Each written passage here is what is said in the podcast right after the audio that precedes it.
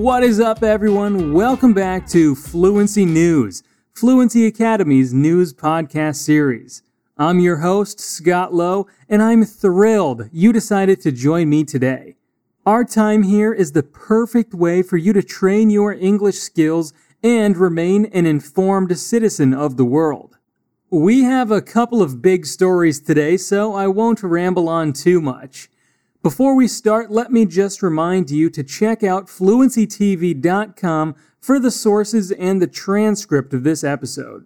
You'll also find over a thousand lessons in all the language Fluency Academy currently teaches, so don't miss out. We're going to start this episode with some technology related news. Google was fined 500 million euros on Tuesday, July 13th by French competition regulators for failing to negotiate, quote, in good faith, licensing deals with publishers and news agencies. It is the biggest ever fine imposed by the competition authority for a company's failure to adhere to one of its rulings, the agency's chief, Isabelle de Silva, told reporters. In a ruling on its website, the Competition Authority also ordered the U.S. internet giant to present media publishers with an offer of remuneration for the current use of their copyrighted content or risk paying additional damages of up to 900,000 euros a day. A Google spokesperson said in a statement to AFP that the company was very disappointed by the decision. We have acted in good faith during the entire negotiation period. This fine does not reflect the efforts put in place nor the reality of the use of news content on our platform, the company insisted. This decision is mainly about negotiations that took place between May and September 2020.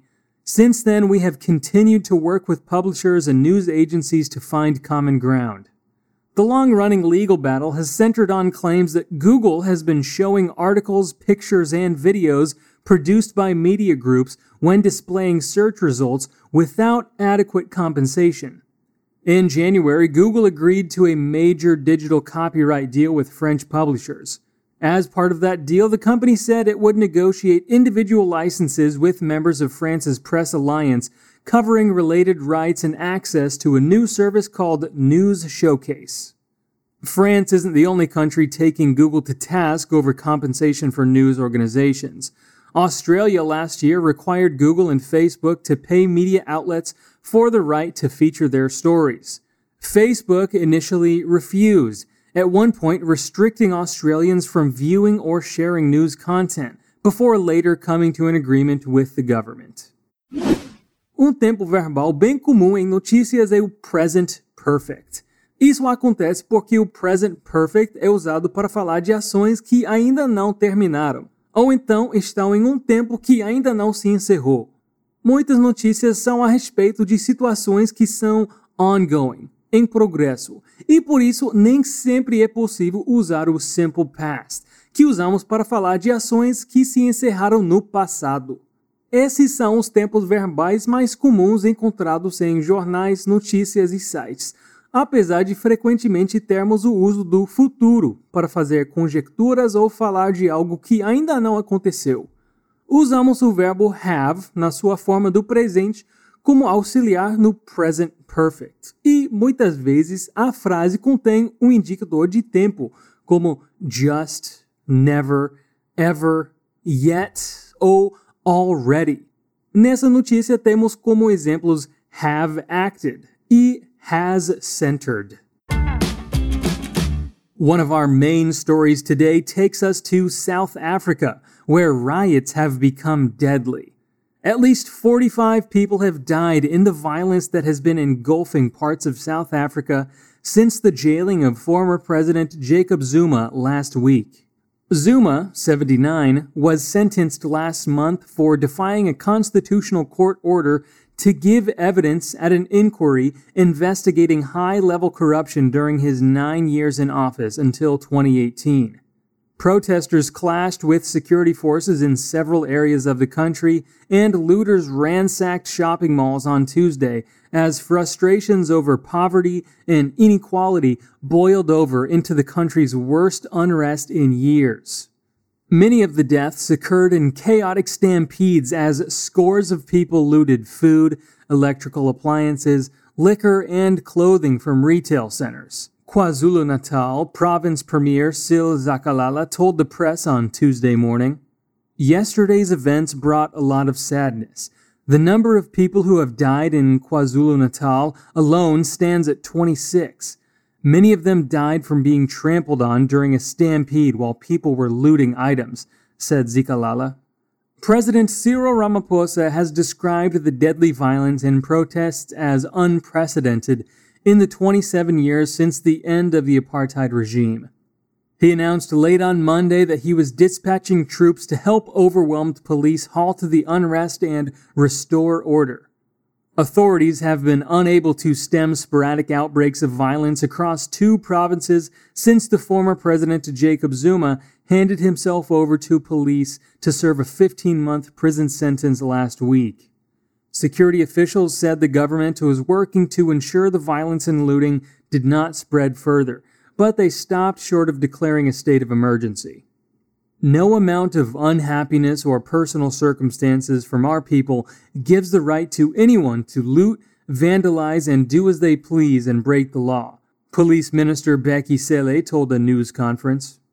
Al Jazeera's Fahmida Miller, reporting from Johannesburg, said looting and rioting continued throughout the night and into the morning. Police are trying to manage the situation. Looters are trying to access stores and shops even with police around, Miller said. We are also seeing crowds starting to get hostile towards the police and throwing stones at them. Police are using rubber bullets and tear gas to try and disperse them, Miller added. At least 750 people have been arrested, and a 15 year old boy was killed when he was shot with a rubber bullet to the chest. Nessa notícia, temos o uso do tempo verbal simple past, que usamos para descrever ações que se iniciaram e foram encerradas no passado. Esse é o tempo verbal mais utilizado em notícias, já que sempre reportamos algo que já aconteceu. Pode ser que às vezes seja um pouco mais complicado identificar se o tempo verbal correto a ser usado é o present perfect ou o simple past. Nesse caso, é preciso lembrar que quando usamos o simple past, estamos falando de um tempo específico no passado, e mesmo não tendo uma indicação específica na frase, é possível perceber pelo contexto. O present perfect, por sua vez, é usado para falar de situações no passado que ainda não acabaram ou num período de tempo que ainda não acabou, focando no resultado no presente. In Cuba, people are also protesting. In an unprecedented display of anger and frustration, thousands of people took to the streets on Sunday, July 11th, in cities and towns across the country to call for the end of the decades old dictatorship and demand food and vaccines as shortages of necessities have reached crisis proportions and COVID 19 cases have soared. Civilians were shouting, We want freedom, and we are no longer afraid. Cubans in several provinces contacted by Noticias Telemundo confirmed that the government, which controls the only internet provider company on the island, has caused service outages to prevent live broadcasts. They do not want the world to see what is happening in Cuba, said a resident from Havana who asked not to be identified for fear of reprisals from the regime. President Miguel Diaz Canel appeared on national television to call on the army to confront the protesters. The order to fight has been given, he said. Videos broadcast on social networks show special agents, known in Cuba as Black Berets, being deployed in some localities and violently detaining civilians who protested and sang peacefully. Diaz Canel also called all the revolutionaries in the country, all the communists, to take to the streets and go to the places where these provocations are going to take place. In a four hour long televised address, the president slammed protesters as counter revolutionaries, while his foreign minister alleged the demonstrations had been financed and instigated by the United States. In Miami, hundreds of people gathered in the Little Havana neighborhood in solidarity with the growing protests in Cuba. I know my family in Cuba is struggling. People are dying. It's terrible. Miami resident Christian Guzman told the NBC station WTVJ. Right now, it's hard. There's no food, there's no medicine. The COVID outbreak, the whole country is in the streets, another Miami resident, Dario Suarez, said. U.S. Secretary of State Antony Blinken offered the State Department's official position supporting the demonstrations. The Biden Harris administration stands by the Cuban people and people around the world who demand their human rights and expect governments to listen to and serve them rather than try to silence them, he said. Mexican President Andrés Manuel López Obrador said on Monday the U.S. economic embargo of Cuba should be ended to help its people.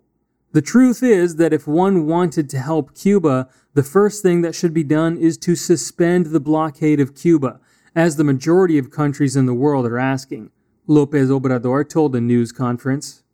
That would be a truly humanitarian gesture, he added. No country in the world should be fenced in, blockaded. Dozens of people have been arrested since the protests started, and images on social media showed what appeared to be security forces detaining, beating, and pepper spraying some of the protesters. O último tempo verbal sobre o qual nós vamos falar hoje é o present continuous. Esse tempo verbal tem usos diferentes dependendo do contexto. Em geral, como tem o nome present ali, pensamos na estrutura verbo to be mais verbo mais ing, como algo usado para falar de alguma coisa que está acontecendo no momento presente. Só que esse tempo também é usado para falar do futuro. Nós só vamos saber qual é o caso pelo contexto. Nessa notícia, por exemplo, nós temos o uso da estrutura verbo to be mais verbo terminado em ing na frase I know my family in Cuba is struggling. People are dying. Aqui, essa estrutura não se refere ao futuro e sim ao presente. E é possível identificar de qual tempo verbal estamos falando pelo contexto. As always, how about we end today's episode with some good news? In the US, the annual cancer report found a lot of good news. The analysis showed that overall cancer death rates continue to decline in men and women for all racial and ethnic groups. There have been more successes for some forms of cancer over others, with lung cancer and melanoma both killing fewer people than in the past. Between 2014 and 2018, the report also found the death rates dropped for 11 of the 19 most common cancers among men and for 14 of the 20 most common cancers among women. But of all cancers, the recent declines in the death rates were largest for lung cancer and the skin cancer melanoma. The declines in lung cancer and melanoma death rates are the result of progress across the entire cancer continuum, from reduced smoking rates to prevent cancer to discoveries such as targeted drug therapies and immune checkpoint inhibitors, said Karen E. Knudsen, CEO of the American Cancer Society, in a statement from the organization. It is encouraging to see a continued decline in death rates for many of the common cancers, said Karen Hacker, director of the CDC's National Center for Chronic Disease Prevention and Health Promotion. To dismantle existing health disparities and give everyone the opportunity to be as healthy as possible, we must continue to find innovative ways to reach people across the cancer care continuum, from screening and early detection to treatment and support for survivors. And that's where we're going to end today's episode, folks. Remember, constant contact with the language you're learning is essential.